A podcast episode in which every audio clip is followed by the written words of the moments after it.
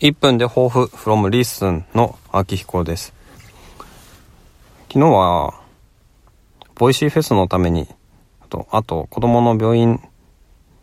れてくために1日休みを取りましたので、この1分で抱負はお休みだったです。はい。えっと、まあ、ボイシーフェス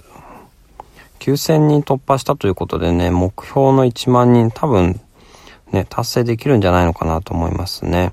で、まあそこで私は、まあ Voicy 結構気に入ってて、ただ、まあ一番最初出会った頃ほどの熱量はそれほどなかったんですけど、やっぱりフェスを、の対談を聞いていると、やっぱすげえなーっても思うんですよね。なんだろうな。まあやっぱフェスって普段自分が触れてない考え方に触れる絶好の機会なんですよね。いろんな人の対談が、いろんな話題で繰り広げられる。そちらをやっぱりね、これ続いてほしい。 Voicy 社に続いてほしいから、やっぱりフェスの感想とかは、あの、シェアしていこうなって思います。